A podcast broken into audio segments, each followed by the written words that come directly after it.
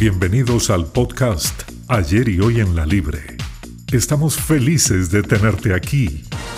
Estás a punto de aprender diferentes temas de derecho con expertos en la materia. Prepárate para esta dosis de conocimiento y aprendizaje.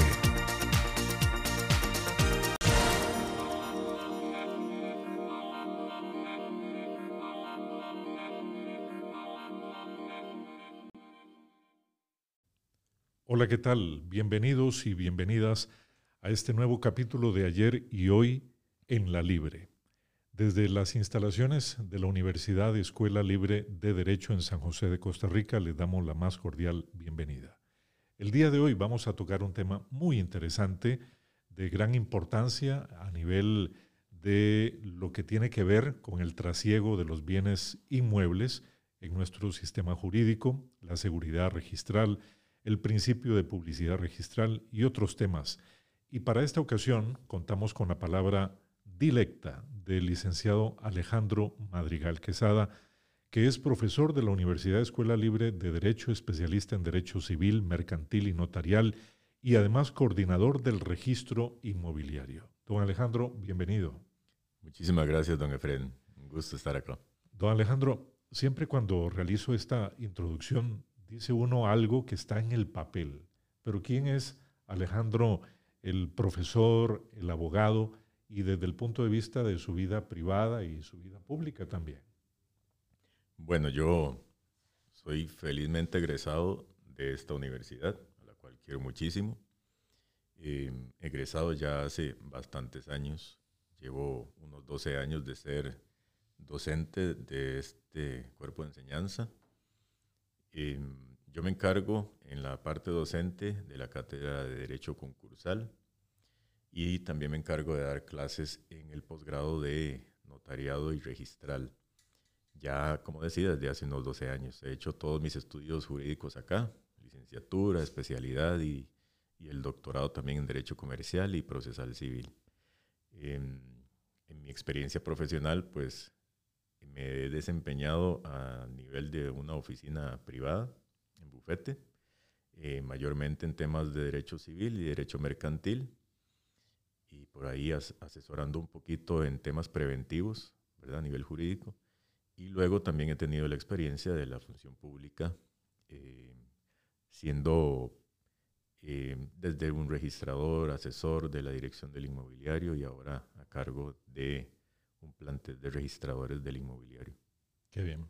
Comentábamos, amigos y amigas oyentes, antes de iniciar el podcast del día de hoy, don Alejandro y mi persona, pues nos conocemos hace ya algún tiempo, pero de que al menos desde mi punto de vista estoy en tierras profanas, ¿verdad? Todo lo que tiene que ver con el registro público, registro inmobiliario y estos principios tan importantes, el principio del trasiego y la seguridad pública registral de las personas, de sus bienes, ¿Cómo enfocamos modernamente esta temática, don Alejandro? Sí, lo que a mí me gusta primero siempre es tratar de, enfocar, yéndonos un poquito a la historia, eh, para entender qué es lo que nos ocupa hoy, ¿verdad? Eh, hace muchísimos años, cuando se hablaba de los conceptos de propiedad privada, eh, lógicamente, cuando esa persona o ese grupo de personas tuvieron la necesidad de de oponerse a que cualquier otra ocupara su tierra, pues se creó la necesidad de eh, una serie de bases de datos que pudiera traer alguna especie de tranquilidad, paz social y por supuesto seguridad a las personas que decían tener algo, ¿verdad? Pero estamos hablando de conceptos muy rústicos de propiedad en aquel momento. Con base en esa necesidad se crean esas bases de datos que hoy, haciendo un brinco muy grande en la historia, llamamos los registros. Em, en temas de, derecho registral y derecho notarial, al menos en nuestro ordenamiento jurídico, en nuestra realidad nacional, el derecho registral es mayormente un tema de ocupación del Estado. Entonces, los vemos como entes eh, avalados y administrados por el gobierno. Entonces, nuestros registros son mayormente públicos. Hay algo que nosotros debemos entender, y es que a nivel de nuestro país, el derecho notarial y registral se ha convertido en un punta de lanza a nivel no solo latino, sino eh, generalmente de manera internacional, nos, nos tratan de emular y nos ponen siempre un dedito arriba en el sentido de que hemos sabido manejar la situación del ordenamiento eh, y el trasiego de propiedades. Hemos sabido manejar muy bien el tema de la seguridad jurídica y el tema de la publicidad de esos derechos. Entonces, em, el derecho registral sin duda es un derecho fundamental eh, o una rama del derecho fundamental para conocer.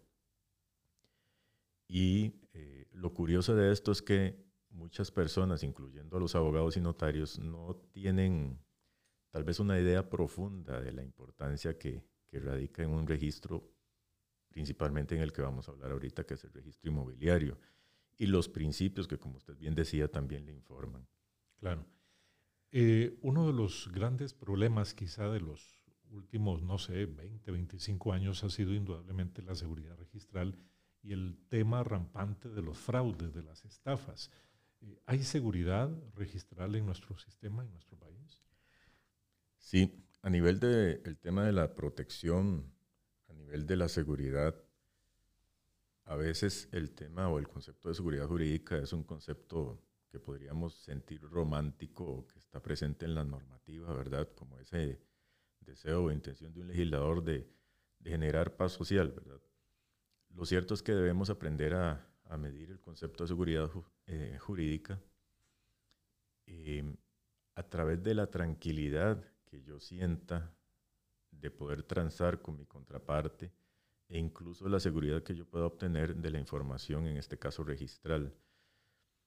Nosotros hemos vivido una realidad de una inscripción muy rústica de hace muchísimos años que se daba en tomos físicos de propiedad para luego pasar a dar un brinco muy importante al tema de la información a nivel digital.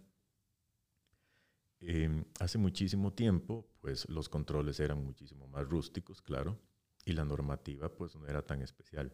Hoy por hoy contamos con un registro, al menos en el inmobiliario, que es el tema que estoy mencionando, con sistemas muy robustos a nivel de seguridad.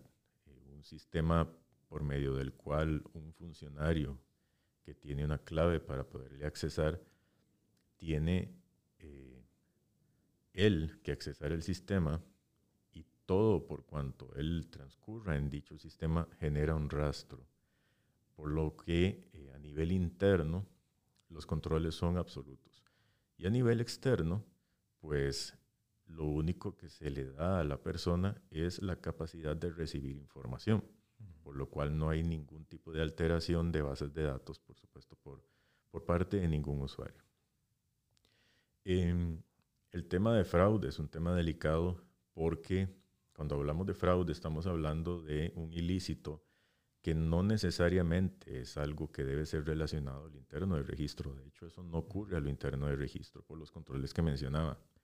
Ocurre por el hecho de existir personas que son amigas de lo ajeno. Y han encontrado portillos del cómo utilizar el notariado de manera tal que puedan eh, sustraer bienes eh, de una persona u otra. Entonces, eh, el sistema notarial es un sistema que puede ser manipulado. ¿Por qué? Porque si yo decido como notario utilizar mi fe pública para inventar un poder que no está asentado en mi tomo de protocolo.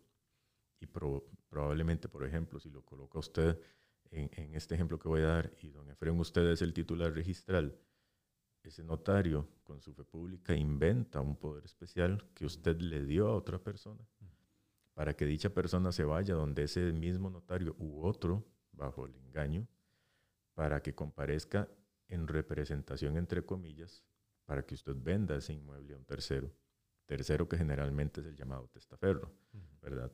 Entonces lo que aprovecha es la estructura de su nombramiento, de su investidura, de su dación de fe notarial para burlar el sistema. porque una vez que los documentos ingresan a la corriente registral y es el registro, los diferentes registros, los custodios de esos documentos, se basa luego en un tema de análisis bajo el principio de legalidad de una serie de requisitos de forma y fondo para ver si ese documento merece modificar las bases de datos. Y estos documentos, por lo general, son documentos que vienen muy, muy bien diseñados, muy bien redactados. Entonces, hay que acordarse también que el, funcionamiento nuestro entre el eh, notario y registro es un tema que basa en confianza acerca de la función notarial y su dación de fe, como aquel que tiene esa investidura. Entonces, por lo tanto, es probable que se burle el sistema en algunas ocasiones y eh, se dé el fraude eh, extra registral. Yo prefiero decirle así, fraude extra registral. Claro. Don Alejandro, ¿y hay compromiso? Eh, le pregunto porque con cierta desazón, y hago el paréntesis, uno en la vinculación con la universidad, con los profesionales, eh, sale mucho notario y mucha notaria precisamente como creyendo que ya tocaron el cielo en el momento en que reciben su cartón de autorización. Es decir, no se consideran profesionales en derecho, sino simples notarios. Pero ese compromiso se ha, al menos, se ha adelgazado en el tiempo y se han implementado mecanismos por la Dirección de Notariado, por el Poder Judicial, por el Colegio de Abogados y el mismo registro para fortalecer esa unión?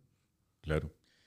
Cuando una determinada persona llega y solicita la habilitación notarial, es todo un compromiso. Compromiso que ya debe conocer antes o de previo a recibir toda la investidura y recibir su tomo de protocolo y el poder ir a adquirir su papel de seguridad y el sello blanco, etcétera creo que es un compromiso que debe estar ya inmerso en la persona antes de solicitar su habilitación. Y para esto, pues lógicamente están las aulas, está la formación que uno como docente pueda este, empapar al estudiante, no solo de un principio como el principio de rogación, o no solo de una metodología de inscripción, o de una forma de redacción de documentos, sino también el tema moral, tema legal, tema del compromiso, que no hay que alejarse del hecho de que nosotros lo que estudiamos y lo que estamos ejerciendo es una ciencia social.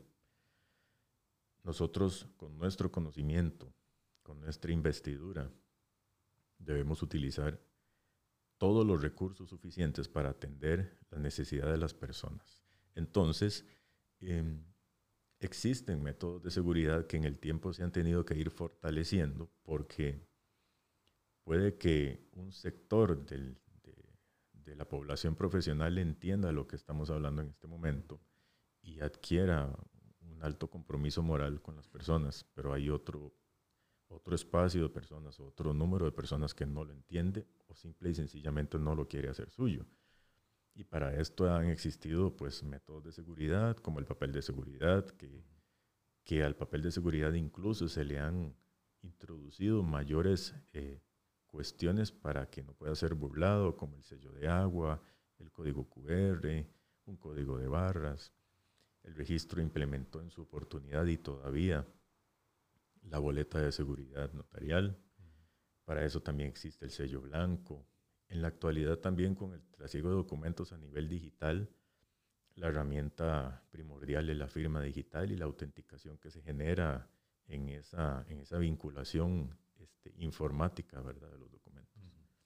Don Alejandro, en la situación que vivió nuestro país a inicio de este año con el tema del socavamiento que se dio a nivel informático, eh, hablaba yo con otro profesional en derecho, ¿qué hubiera pasado si nos atacan las bases de datos del sistema tan importante del patrimonio de los ciudadanos? Yo creo que en algún momento todos tuvimos que habernos cuestionado eso cuando empezamos a, ver esas noticias. Y era alarmante pensar en la posibilidad de una intervención delictiva de las bases de datos de registro. Pues ahí es donde se guarda, se sostiene y se asegura los bienes inmuebles o los bienes muebles eh, o mi participación en una sociedad o también el tema de la, de la propiedad intelectual. Entonces, creo que hubiera sido, la palabra podría ser terrible, eh, pues es información sensible. Creo que eh, hubiera sido de resultados eh, absolutamente drásticos, negativos. Sin embargo, y lo positivo de todo esto es que el registro nacional, como la organización administrativa que cobija varios registros, siempre ha tenido un compromiso por la mejora eh, constante de sus sistemas y dentro de estos, sus sistemas eh, del cómo enfrentar este tipo de situaciones para que no se vulneren los sistemas. Don Alejandro, otro tema importante de carácter registral es el asunto de la unificación de criterios. Eh, yo estoy pues bastante alejado del tema eh, notarial por una decisión de carácter profesional, quizá por mi especialidad penal, pero eh, a veces recuerdo en, en, esos años mozos hablar mucho de la famosa guía de calificación. Un día teníamos una, otro día teníamos otra, los criterios, cómo se van variando y todo este tipo de cosas. ¿Cuál es la, la situación actual y cómo la vislumbra usted a futuro? Con el transcurrir del tiempo eh, y conforme han pasado los años, uno ya con cierta edad también se ha dado cuenta, como usted bien lo menciona, que el derecho debe ser evolutivo y el derecho notarial y registral no escapa de esa realidad.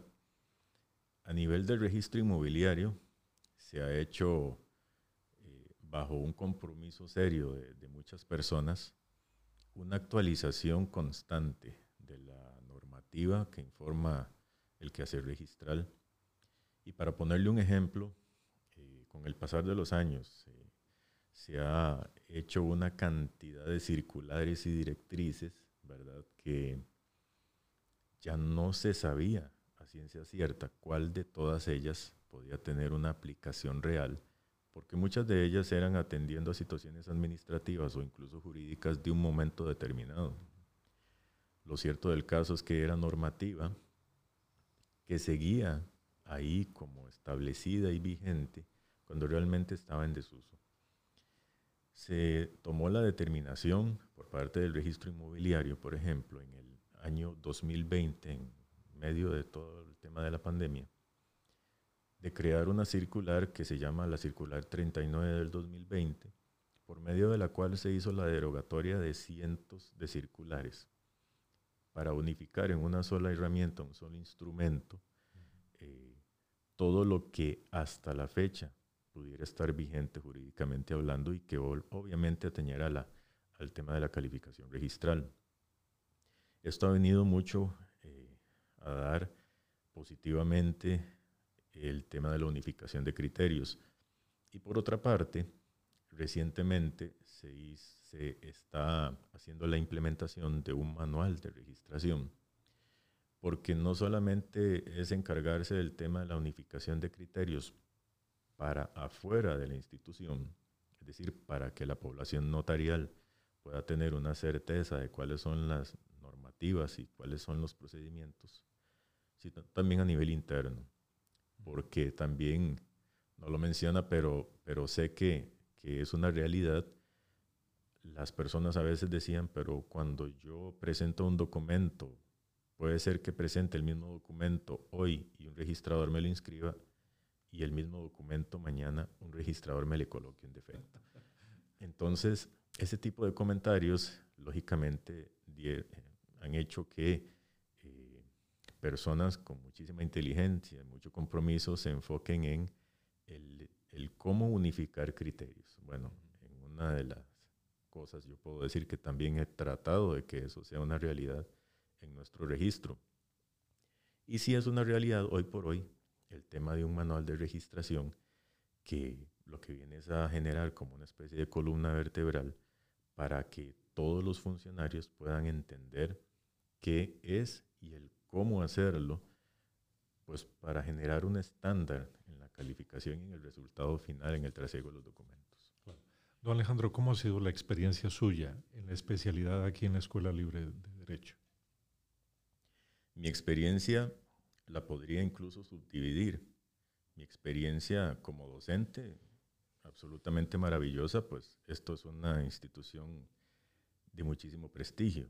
Entonces, el dar e impartir lecciones acá, pues lógicamente uno lo que siente es un gran orgullo. También pues viene muy ligado el tema del cariño que uno le tiene a la institución que, que le pudo licenciar, ¿verdad? Mi experiencia como docente y el enfrentarme a, a población que en el tema del posgrado ya es población profesional, es muy enriquecedor porque incluso no se limita a las personas que se licenciaron por parte de la Escuela Libre, sino que se le ha hecho una apertura responsablemente a personas que se postulan para hacer el posgrado acá, en cuyo caso lo que he visto es este, personas con mucha inteligencia, con mucha preparación jurídicamente hablando, pero personas que a lo largo de su carrera, algunas trabajaron en cuestiones jurídicas y otras no.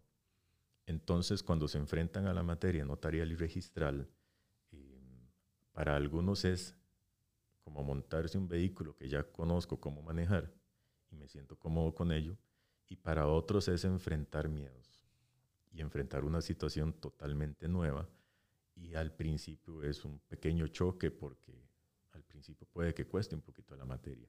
Sin embargo, el programa está confeccionado de una manera muy prudente, muy inteligente y muy retadora a la vez, porque estamos hablando de un nivel de posgrado, para que la persona cuando salga y haga su prueba eh, que culmina el posgrado, se pueda decir es una persona que está altamente calificada para poder ir y habilitarse como notario en cuestiones morales, en cuestiones profesionales, en cuestiones de procedimientos.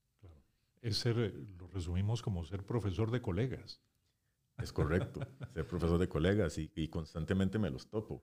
En cualquier lugar, este, siempre debo estar preparado en una cafetería, en un restaurante, en el mismo registro, eh, para poder saludar a una persona que con gusto lo hace. Y eso me hace sentir orgulloso porque no es porque usted sea un profesor charlatán o que le cuente chistes al, al, al estudiantado, es porque usted realmente está siendo reconocido como alguien que es formador de, bueno, de buenos profesionales. Y eso, eso es más importante para mí, ¿verdad? Que lo saluden a uno, que lo, que lo lleguen a uno a, dar un abrazo y decirle gracias porque por el conocimiento que usted y los demás profesores me han proporcionado es que yo tengo un buen desarrollo en mi, en, mi oficina y, y, puedo atender bien a las personas y tengo el conocimiento para resolver los problemas, porque el notariado es eso, el notariado es darle un traje a la medida a las personas para que puedan resolver sus situaciones.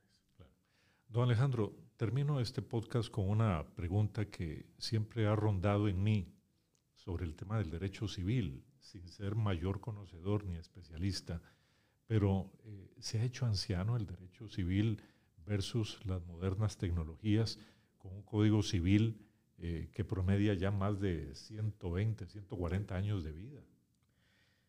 Pues en ese sentido yo considero que a nivel registral seguimos utilizando el Código Civil como una herramienta fundamental.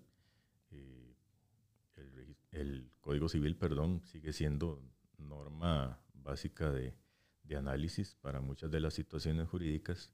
En el tema civil, los actos o contratos están mayormente contenidos y definidos precisamente en esa herramienta jurídica que con el pasar del tiempo yo creo que se mantiene vigente y existe normativa especial que ha venido a complementar nuestro Código Civil, que es el que nos, que nos ocupa en este instante con la pregunta. De manera tal que considero que la forma en la que se implementa a nivel notarial y a nivel registral en la actualidad eh, yo diría que no, no, ha caído en desuso una norma como el Código Civil, sino hemos sabido eh, mantener en el tiempo su valía. ¿verdad?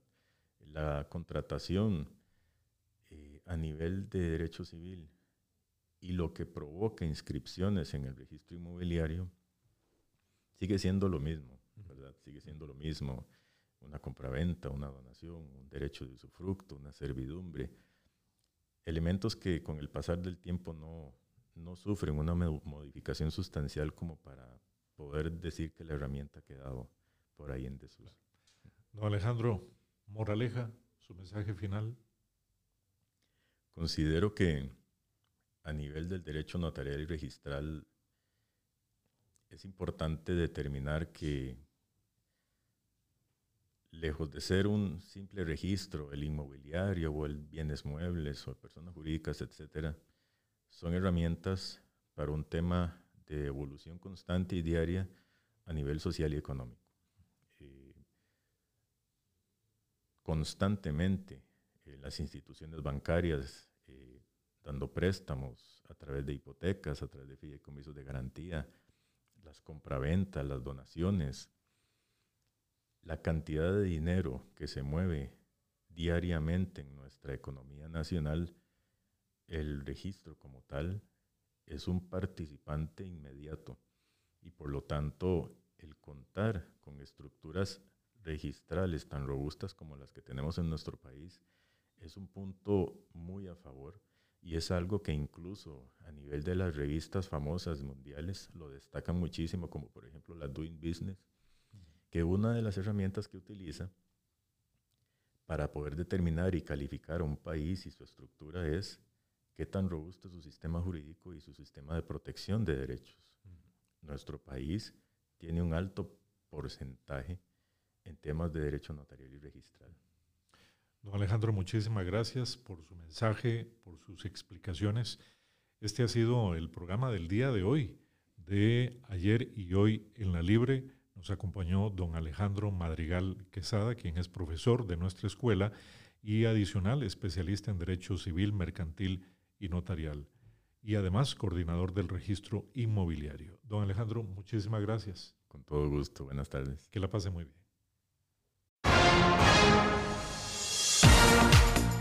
Gracias por acompañarnos. Ayer y hoy en la Libre no termina aquí. Te esperamos nuevamente con más temas de derecho y con la voz de los expertos en la materia. Ayer y hoy en la Libre